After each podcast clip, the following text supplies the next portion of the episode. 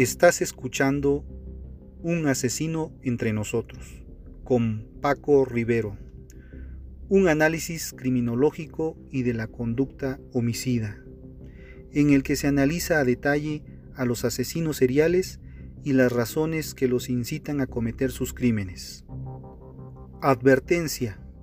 Este contenido puede tener un lenguaje sensible para algunas personas y no apto para menores de edad.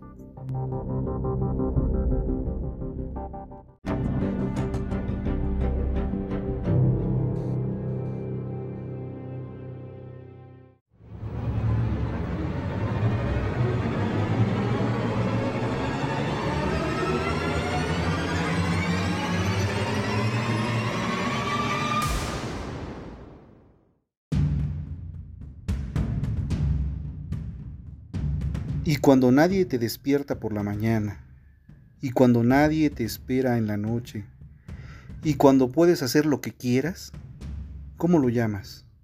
¿Libertad o soledad? Charles Bukowski.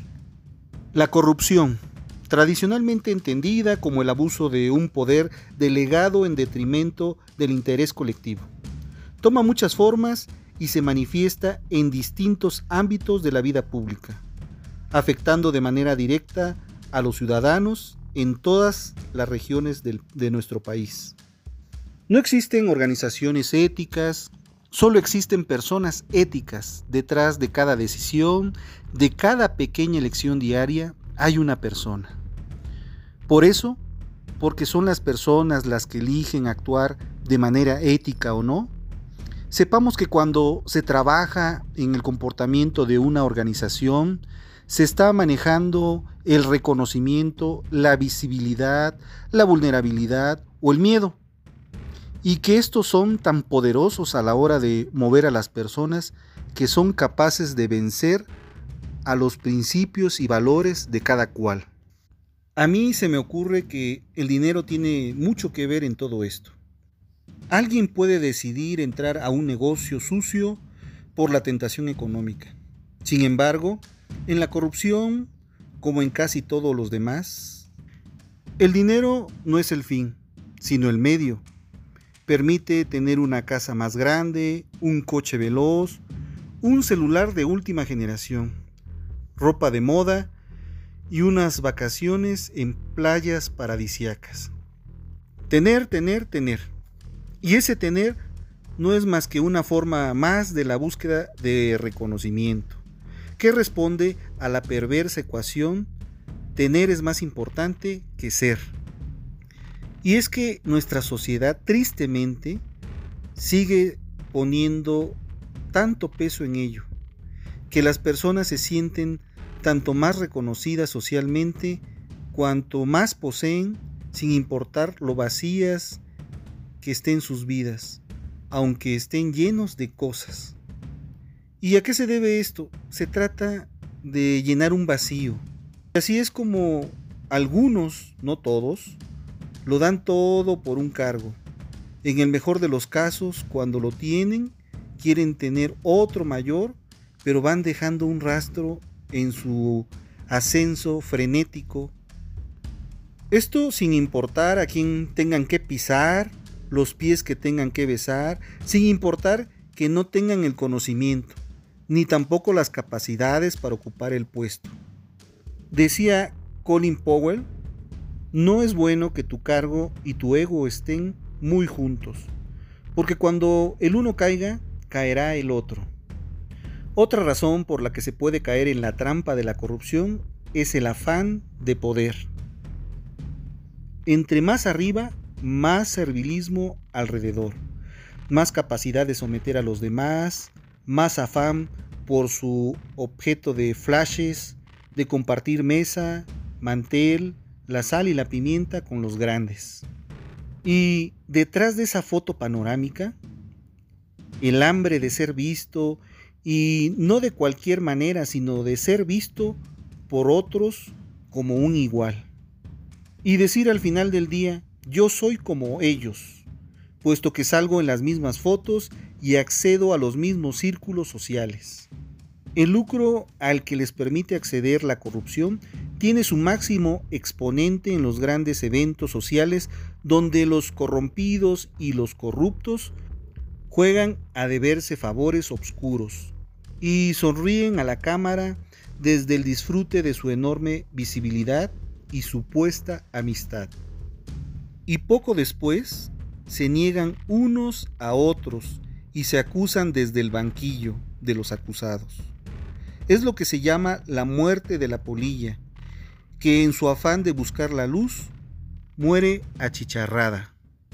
Un argumento que también se me ocurrió o se me ocurre sobre la corrupción y la vulnerabilidad es en, las que aparecen en las organizaciones que tienen problemas de ética. Los ojos examinadores suelen posarse en las capas altas de la dirección. Aquí nos encontraríamos con la necesidad de reconocimiento y visibilidad, ya mencionada. Sin embargo, en los puestos más alejados del poder y donde los salarios son más bajos, existe un riesgo de un riesgo claro de exposición a la corrupción, pero que este viene de la necesidad, así sin más, de la necesidad pura. Supongamos esto, cuando percibes un sueldo de 7 mil pesos al mes, se tienen tres hijos en edad escolar, unos padres mayores y dependientes y una mujer en paro con problemas de salud, la tentación adquiere otro cuerpo. Recuerdo una película en la que la mafia siciliana ofrecía a un miembro de un jurado costear un tratamiento médico carísimo a su esposa, si él emitía un veredicto de inocencia a favor del mafioso acusado de asesinato. ¿Será verdad que todos tenemos un precio? Espero que nunca te veas en la situación o la necesidad de comprobarlo. Esa es, en mi opinión, la ecuación. Quiero que recuerdes esto. La ética personal resiste tanto más cuanto menos vulnerables social y económicamente seamos. Aquí no es el reconocimiento, es la supervivencia, la necesidad, incluso el amor por alguien. Y creo que el miedo también es otra gran razón por la que alguien puede renunciar a sus valores y a sus principios. Las amenazas y extorsiones son capaces de llevar a las personas a realizar y hacer cosas que no solo están muy lejos de sus principios o de lo éticamente deseable, sino al margen de cualquier planteamiento legal. La mente humana en este sentido no tiene límite cuando se pone a practicar el cruel ejercicio del chantaje. Solo quiero que recuerden que el corrupto no actúa solo, como en el tango. Para que se produzca un acto de corrupción hacen falta dos. Un sobornado, un sobornador o un corrompedor y un corrompido. Por eso, en una organización es importante trabajar con un modelo de cultura, de valores que permitan aislar estas conductas, de manera que los corrompedores tengan cada día más difícil encontrar a quien corromper y se vayan quedando solos. Para que una organización se comporte de una manera ética, todos los que trabajan en ella deben de comportarse de manera ética. Sin embargo, para que una organización se corrompa, se necesitan dos. Es por eso que debemos tener una fuerte cultura interna construida sobre valores, principios y buen comportamiento. Esa es la mejor vacuna contra la falta de ética. Y quiero que recuerdes que el que es honesto en lo poco es honesto en lo mucho. Ahora vamos con otra reflexión. Hace ya mucho tiempo que no sentía una sensación tan intensa y generalizada de que las cosas van mal en nuestro país. Francamente no confío mucho en las estadísticas, en las encuestas, y no es lo que, lo que muestran las estadísticas y las encuestas. Lo preocupante es lo que te hacen creer que las cosas van bien. Lo nuevo es una sensación que parece generalizada. que se nota, ya que todo tipo de manifestaciones cotidianas, en mi caso lo noto. En lo particular, en que mucha gente, mucha más que antes, me preguntan cómo veo el rumbo de las cosas y si creo que las cosas van demasiado mal. Todo lo cual me lleva naturalmente a que yo mismo me haga esa pregunta. Y al meditar sobre ella, he pensado mucho si el gobierno va mal, eso significa que el país también va mal. ¿Y, para dónde voy con esa pregunta?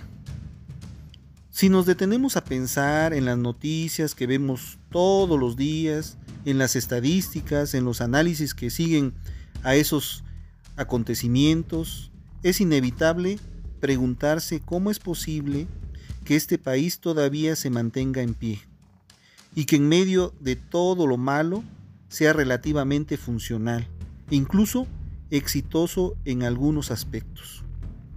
Yo que he escuchado muchas veces a lo largo de mi vida que es un Estado fallido, una narcodemocracia, un país lleno de asesinos, un país de corruptos, el país más corrupto del mundo.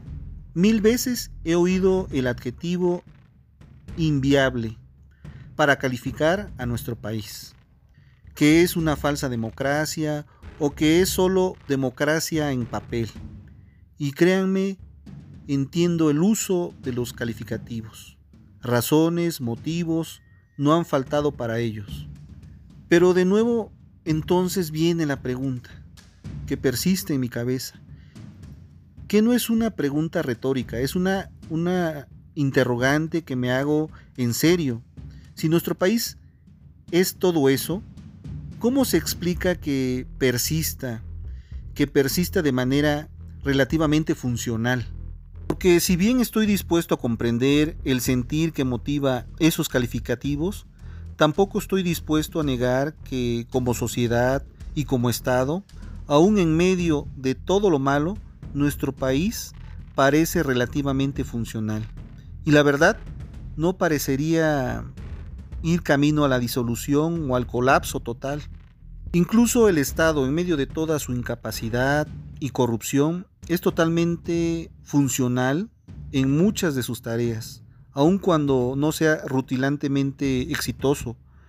Y yo les pregunto cómo se explican todo esto. Y en esta línea yo empezaría por decir que sin duda las cosas van muy mal para el gobierno. O para ser más exactos, al gobierno le va mal con la gente.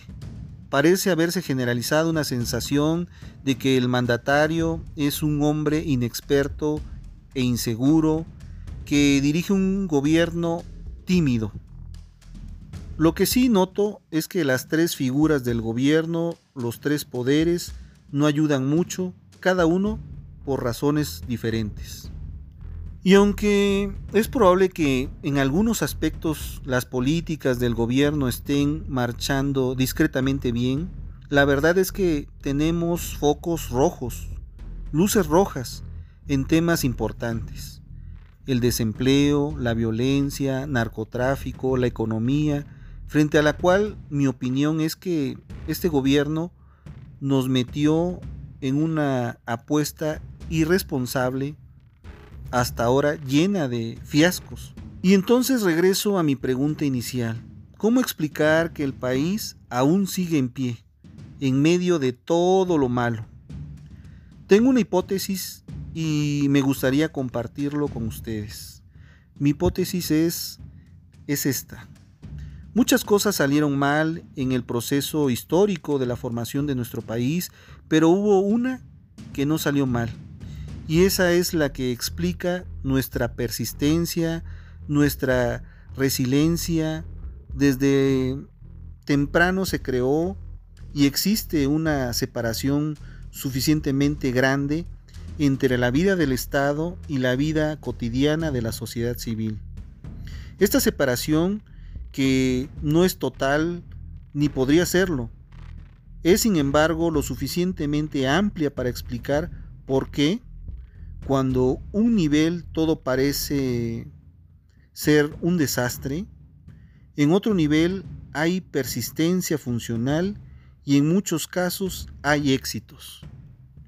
Todo esto creó, a mi modo de ver, una afortunada separación gracias a la cual en nuestro país la sociedad civil suele mantener su actividad y su dinamismo aún en épocas en las cuales todo parece ir muy mal.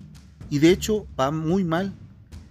Eso ha hecho a nuestro país un país resiliente que sigue demostrando su resiliencia. Y en la medida en que esa dinámica de la sociedad civil siga funcionando, el país se seguirá sosteniendo. A nuestro país no lo sostiene el gobierno, ni el presidente, ni los diputados, ni los vengadores, ni los magistrados. Los sostienen todas las personas que cada día se levantan a seguir adelante con sus actividades civiles.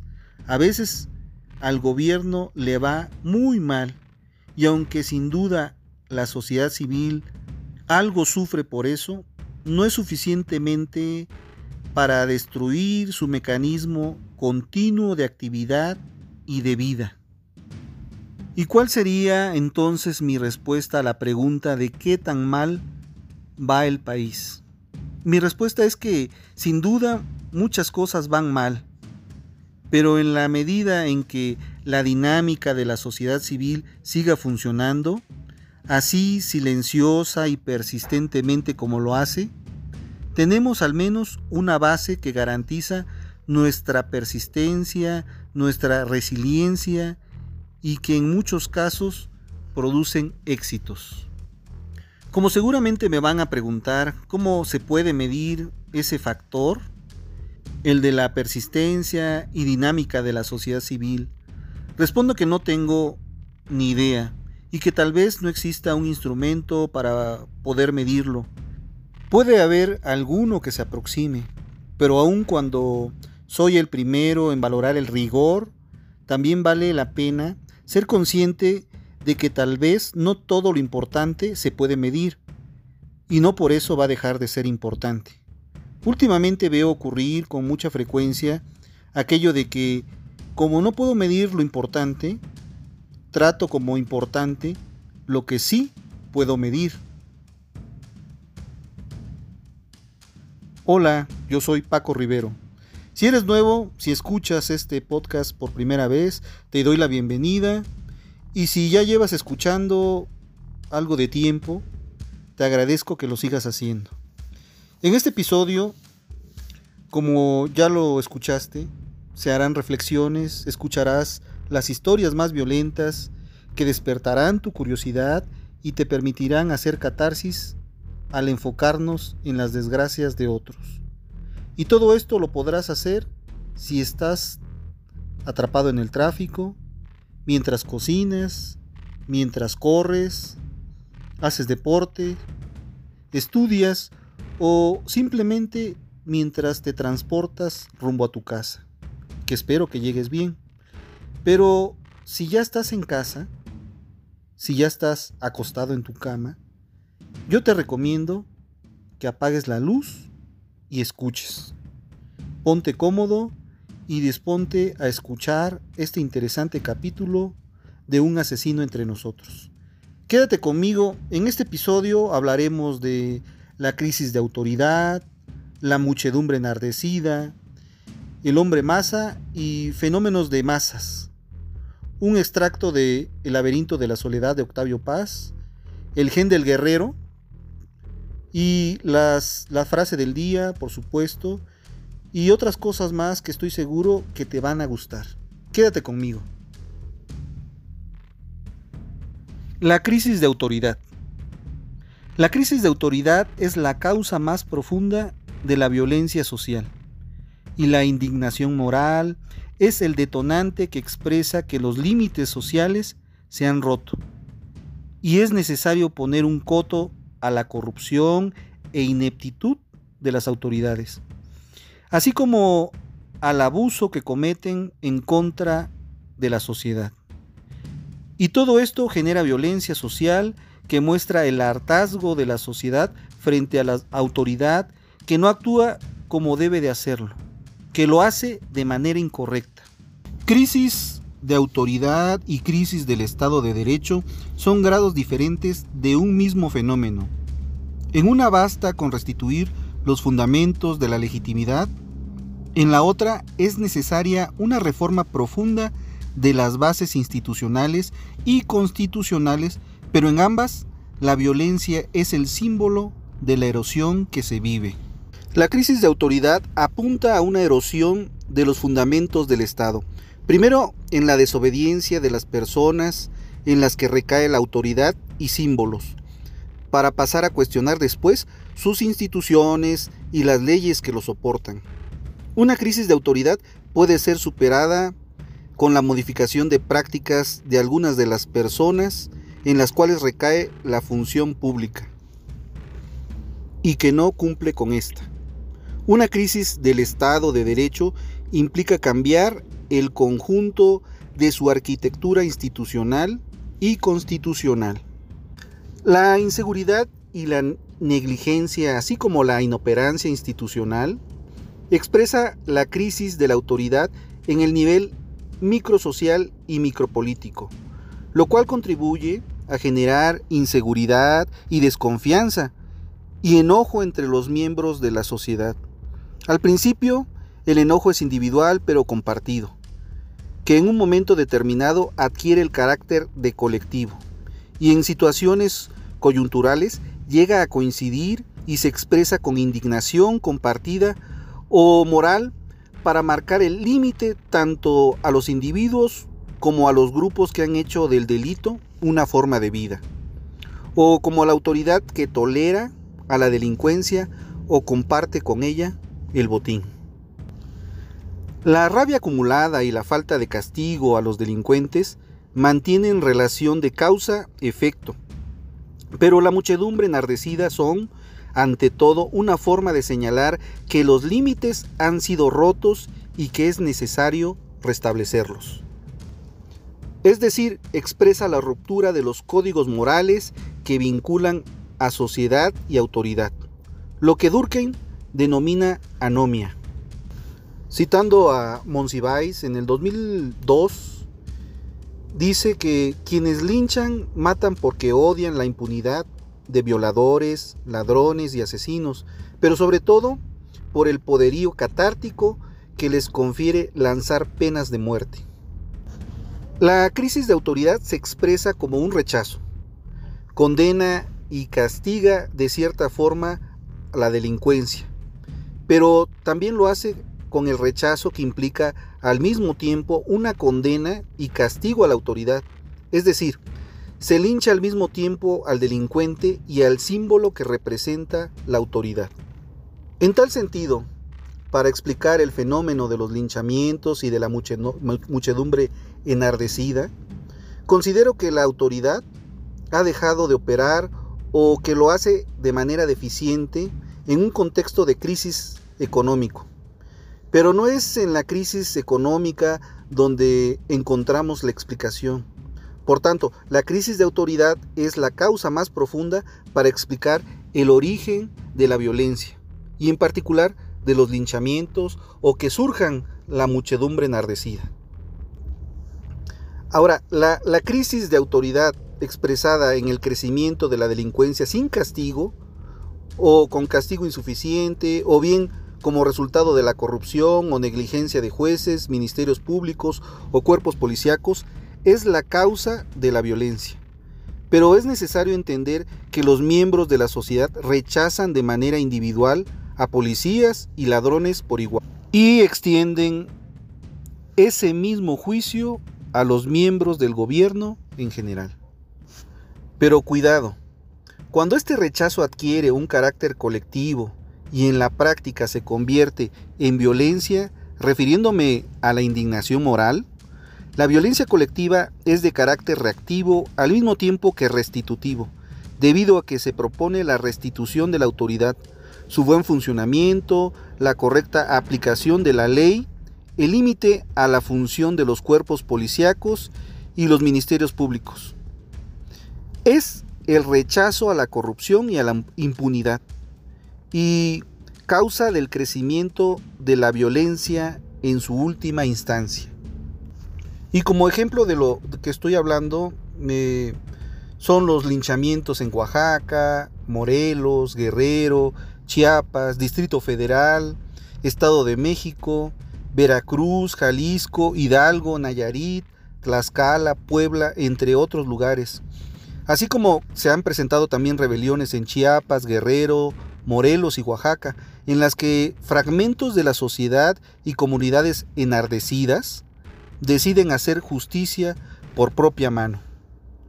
Yo considero primero de todo esto que reflexionamos que son actos violentos en los cuales grupos de colonos o miembros de una comunidad deciden poner un coto a los abusos de autoridad y a la negligencia de jueces, policías y funcionarios públicos. La violencia social tiene carácter político en la medida en que cuestionan la autoridad en distintos niveles, así como el orden político y social existente. También la acción social colectiva pretende restablecer el orden, aunque sea por medios violentos. Todo esto nos lleva a otro tema que surge precisamente cuando hay una crisis de autoridad, cuando surgen líderes y aprovechan el hartazgo de las personas. Me refiero a la muchedumbre enardecida. ¿Qué es la muchedumbre enardecida? Pues es una multitud enardecida que acudió a su casa, llevaban antorchas, palos y las herramientas con las que trabajaban la tierra, todos ellos gritaban y marchaban decididos. La violencia se define como actos o actos cometidos con la intención de infligir daño físico a alguien o a algo, mientras que la agresión se le concibe como una conducta de intentar dañar en lo físico y en lo psicológico. Jiménez de Azúa en su magistral obra La ley y el delito en 1954 citando a Emilio Sola en su novela Germinal, relata el crimen de una multitud. Un desconocido lanza un grito y una especie de frenesí se apodera de todos, que marchan, destrozan a un hombre y que cada uno de ellos, si hubiera estado solo, se hubiese precipitado a salvarlo. Cabe entonces preguntarse ¿Por qué el grito de un desconocido puede conducir a las masas a los más execrables delitos? Y la única explicación que encuentro es que la multitud es un ente distinto de los individuos que contribuyen a formarla y que ella, en su primitivo intelectual, es arrastrada o se ve arrastrada por la acción de líderes improvisados que lanzan al aire una idea o sugieren una iniciativa. En tales circunstancias, la suerte de la multitud está librada a la buena o mala fortuna de que sus conductores ocasionales, surgidos de la propia dinámica multitudinaria de conductores y conducidos, sean personas nobles o delincuentes natos.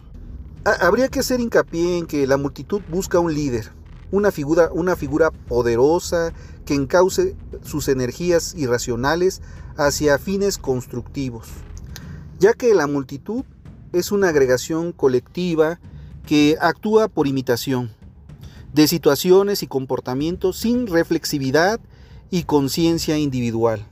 Surge la muchedumbre enardecida, los sentimientos y las ideas de todas las personas en una multitud toman una misma dirección única, y su personalidad consciente desaparece. Se forma una mente colectiva. Se transforman, parecen distintos de, yo, de sus yo anteriores. De pronto se les nota más vehemencia en su correr, más fuerza en sus manos, el brillo de sus ojos se ve encendido e inspirado, los músculos de sus cuerpos se vuelven más fuertes. Y todo eso se debe a la naturaleza de la personalidad masificada, a la manifestación primordial de la naturaleza mental humana, lo cual es, la, es observable en el psiquismo individual. Por eso, de lo anterior me surge otra pregunta. ¿No deberíamos pensar que es igual de humano el comportamiento en masa, teniendo en cuenta que nuestros ancestros formaban grupos de cazadores caníbales y recolectores y que nuestro éxito evolutivo se debió en gran parte a nuestra condición de animales sociales? ¿O es que quizás los cazadores caníbales o recolectores persisten dentro de nosotros, en nuestros registros psíquicos que configuraron nuestro gregarismo? En épocas pretéritas, el agrupamiento en torno a un líder debió constituir un mecanismo eficaz de supervivencia. La dependencia de un dirigente, la tendencia a la reacción de suspicacia paranoide debieron ejercer gran presión selectiva. Bueno, ¿y a qué nos lleva todo esto? Bueno, a que las restricciones morales por identificación con el sufrimiento del adversario hubieron de, quedar supeditadas entonces a la necesidad del dominio sobre éste. Actitudes como estas son recreadas en las movilizaciones de masas, cuando surge la muchedumbre enardecida. Un ejemplo de, de esto es en los ejércitos, en donde se inculca la obediencia absoluta al mando como requisito para la victoria y la supervivencia misma. Y en tratándose de muchedumbre enardecida, surgen los impulsos instintivos y defensas originales, inconscientes e irracionales del individuo, manifestaciones resultantes de su dinámica interna. Pues cuando las circunstancias sociales favorecen la neutralización del sentimiento de culpa, los límites de la violencia siempre se relativizan. En situaciones de temor persecutorio, el ser humano puede fácilmente convertirse en un homicida. Y si hablamos del fenómeno de masas, existen fenómenos de masas que son gozosos, como el contagio del entusiasmo en los espectáculos, en los conciertos, en los desfiles, o en el fervor idealista en las manifestaciones pacíficas. Además, las masas son capaces de mostrar comportamientos generosos, de entrega abnegada y sacrificios heroicos. Solemos considerar estos fenómenos como beneficiosos o al menos inocentes. Sin embargo, todos podemos observar con cuánta frecuencia los ánimos, exaltados por la razón que fuere, se encaminan por derroteros violentos. En efecto, es común que manifestaciones multitudinarias, inicialmente bien intencionadas, acaben en destrozos materiales y con heridos. Pero hablemos del hombre masa. En la actuación violenta es el síntoma principal de la psicopatología de los grupos humanos. Lo cierto es que el ser humano integrado en la muchedumbre puede descontrolarse en su comportamiento de un modo muy distinto a como lo haría si no formase parte del grupo. Y en efecto, no es necesaria mucha perspectiva histórica para darse cuenta de que las citadas características del hombre masa no son exclusivas del hombre de la era moderna. Pues una de las constantes en el estudio de la psicología de las masas es la similitud de su comportamiento a través de los tiempos y de las latitudes. Pero ahora la pregunta es ¿por qué surge la muchedumbre enardecida, la rebelión de las masas, la sinrazón del hombre masa? ¿Se deberá tal vez a la vulgaridad, de su tendencia a reaccionar violentamente, de su carácter incivilizado? Y la civilización no es otra cosa que el ensayo de reducir la fuerza a la última ratio. Es la acción directa que consiste en invertir el orden y proclamar la violencia como prima ratio.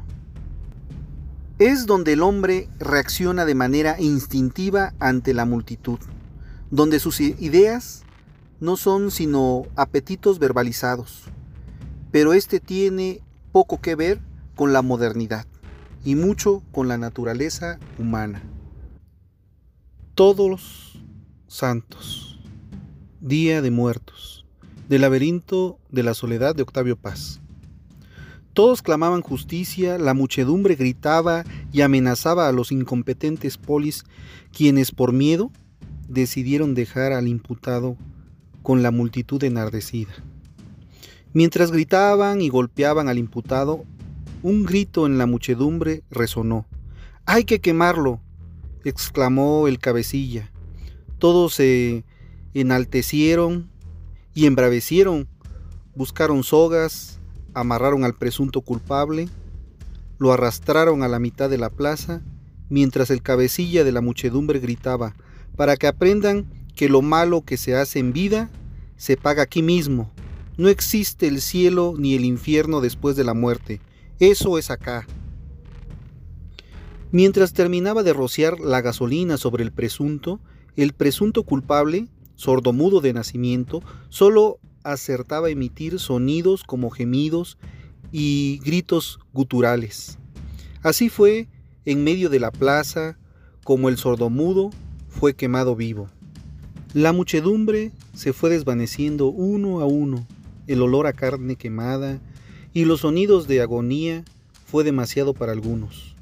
Al final del día, solo quedaron huesos calcinados y una mancha negra que todavía se puede ver en medio de la plaza. Tres días después, en el periódico se leía el encabezado. Atrapan a un sujeto que viola y decapita a una niña en el ejido de 100 días. Nadie en el pueblo de 100 días volvió a hablar del sordomudo, porque en ese pueblo no hay mentirosos. Pero bueno, ahora hablemos del el tema del, del capítulo, el gen del guerrero que es repetible, demostrable y comprobable ninguna casualidad. Los asesinos tienen cerebros que los hace más proclives a la ira y al enfado. Esto a su vez los hace menos capaces de controlarse. El gen de guerrero. Este gen produce una enzima llamada MAOA. Es el que regula los niveles de neurotransmisores involucrados en el control de los impulsos. A esta variante se le conoce como el gen del guerrero. Un alto porcentaje de los hombres lo tienen, pero su activación depende fundamentalmente de lo que ocurra en su infancia. Si alguien carece del gen MAOA o tiene una variante de baja actividad, está predispuesto a la violencia. Si tienes la versión del alto riesgo del gen y te has sido maltratado en la infancia, las posibilidades de una vida criminal son mucho más altas. Pero si tienes el gen de alto riesgo pero no fuiste maltratado, entonces no hay realmente mucho riesgo. Así que el gen solo por sí mismo no afecta dramáticamente el comportamiento, pero en ciertas condiciones de entorno hay una gran diferencia.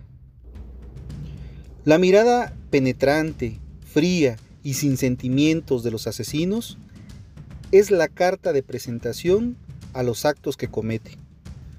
Las cejas que se cruzan están dando el aviso de que las personas tienen reacciones violentas desde que es un infante.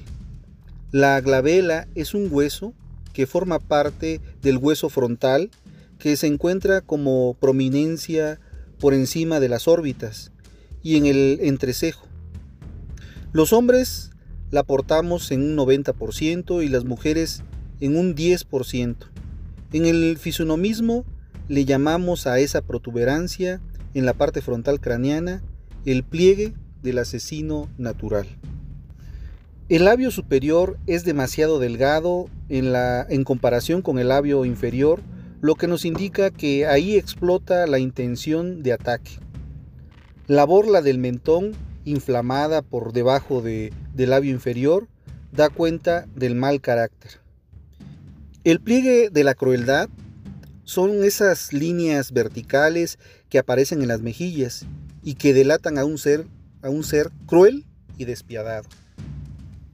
Hay una combinación asesina. La, la, genética y el ambiente en el que crece una persona también cumple un rol a la hora de, moldear a un asesino.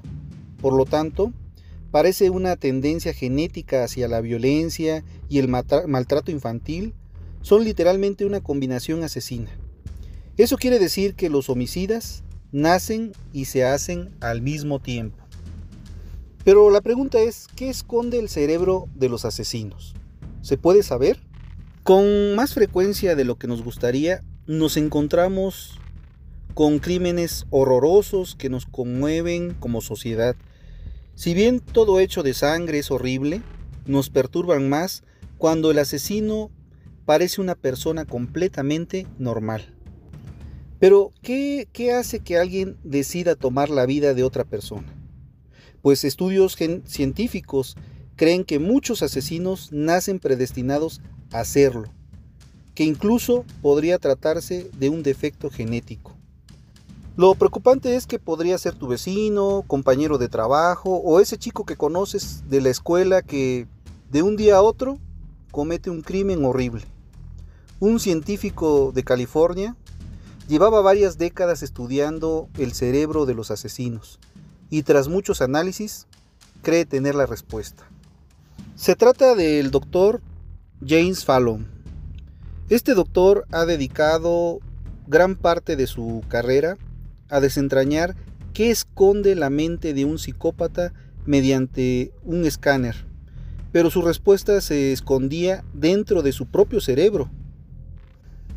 Un día el doctor Fallon, conversando con su madre, se enteró que en su familia hubieron varios asesinos, por lo que decidió examinar su cerebro para buscar posibles causas genéticas y justo eso fue lo que encontró. Este investigador descubrió que una de las regiones del cerebro encargada de la ética, del comportamiento y el control de impulsos tenía menor actividad que lo normal, algo que se repetía en los asesinos que llevaba estudiando por años. Para ir más allá, realizó un completo screen de sus genes y detectó una variante agresiva del gen llamado monamina oxidosa A, también conocida como gen guerrero. ¿Esto qué significa? Que hay personas que nacen para matar. Quienes tienen ese llamado gen guerrero no son asesinos por naturaleza, pero sí tienen una mayor predisposición a protagonizar hechos violentos.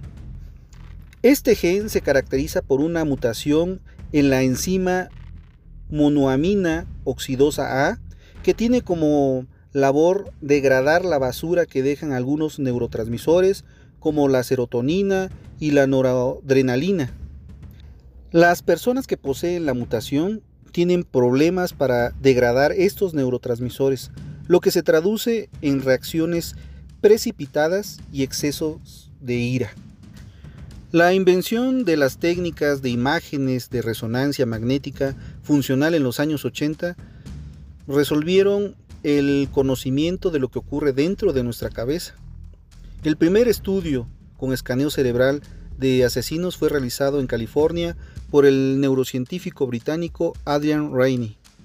Rainey había llegado allí atraído por su, no por sus playas paradisiacas, sino, tal como él lo explicó, por el gran número de individuos muy violentos y homicidas.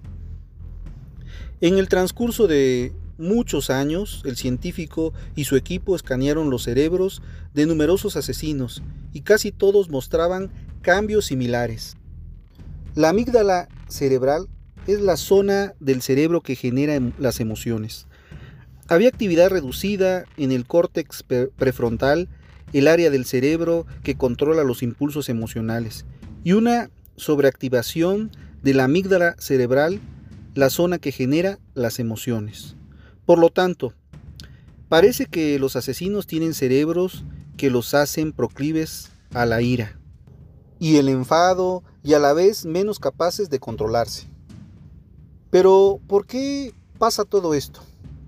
Los, estudios de Ryan sugieren que una de las razones puede ser el abuso infantil, que puede generar asesinos al causar daños físicos al cerebro.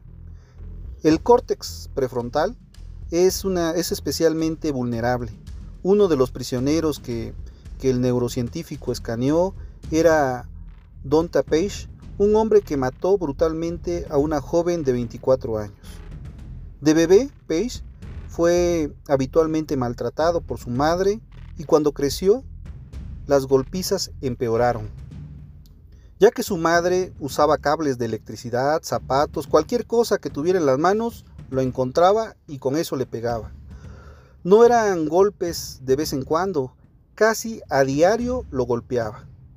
El maltrato físico a temprana edad, entre otras cosas, puede haber producido el, daño cerebral que puede haber llevado a cometer este acto violento, dice Ryan. Sin embargo, solo una pequeña fracción de aquellos que sufren una infancia terrible se convierten en asesinos. ¿Puede entonces haber otros factores que predispongan al asesinato? La respuesta fue hallada en 1993 con una familia en Holanda en la que todos los hombres tenían una historia de violencia. 15 años de minuciosa investigación revelaron que a todos ellos les faltaba el mismo gen. Este gen produce una enzima llamada MAOA, que regula los niveles de neurotransmisores involucrados en el, en el control de los impulsos. Alrededor del 30% de los hombres lo tienen, pero su activación depende fundamentalmente de lo que ocurra en su infancia. Y como les decía, el doctor James Fallon, profesor de psiquiatría de la Universidad de California, tiene o tenía un interés personal en esa investigación y como les mencioné, después de descubrir un sorprendente número de asesinos en su árbol genealógico de su familia, realizó un estudio genético de sí mismo y vio que tenía un montón de genes que han sido vinculados con el comportamiento psicopático violento. Personas con una genética mucho menos peligrosa que la mía se convirtieron en homicidas y son psicópatas dijo James Fallon.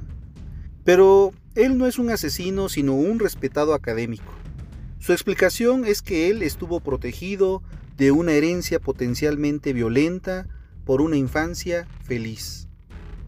Así es que si tienes la versión de alto riesgo del gen y te han maltratado en la infancia, las posibilidades de una vida criminal son mucho más altas. Pero si tienes el gen de alto riesgo, pero no fuiste maltratado en la infancia, entonces no hay realmente mucho riesgo. Así que el gen solo por sí mismo no afecta dramáticamente el comportamiento, pero en ciertas condiciones del entorno hay una gran diferencia. Ahora amigos, vamos con la frase del día. La principal diferencia entre los humanos y los animales es que los animales nunca permitirían que los lidere el más estúpido de la manada. Winston Churchill. Muchas gracias por haber llegado hasta el final. Quiero que recuerden que tengo una opinión, pero es mi opinión y podría estar mal. ¿Por qué arruinar la tuya?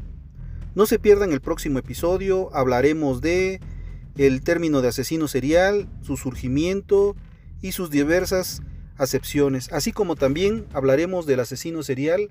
Unos dicen que es el primero, otros dicen que es el segundo asesino serial. En México, el chalequero, Francisco Guerrero.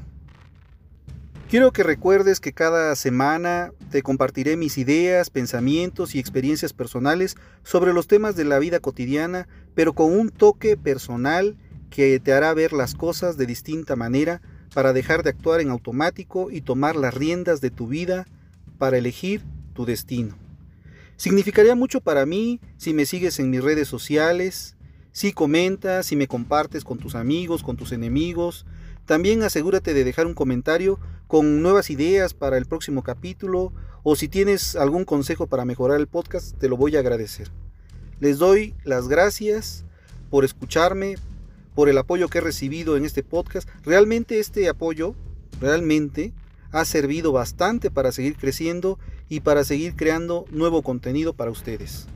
Espero sus comentarios. No me despido, solo les digo hasta el próximo episodio. Infinitas gracias y gracias por estar. Recuerda que quien convive con monstruos debe tener cuidado de no convertirse en uno de ellos. Mi nombre es Paco Rivero. Este es Un asesino entre nosotros. Y nos escuchamos la próxima semana. Hasta entonces.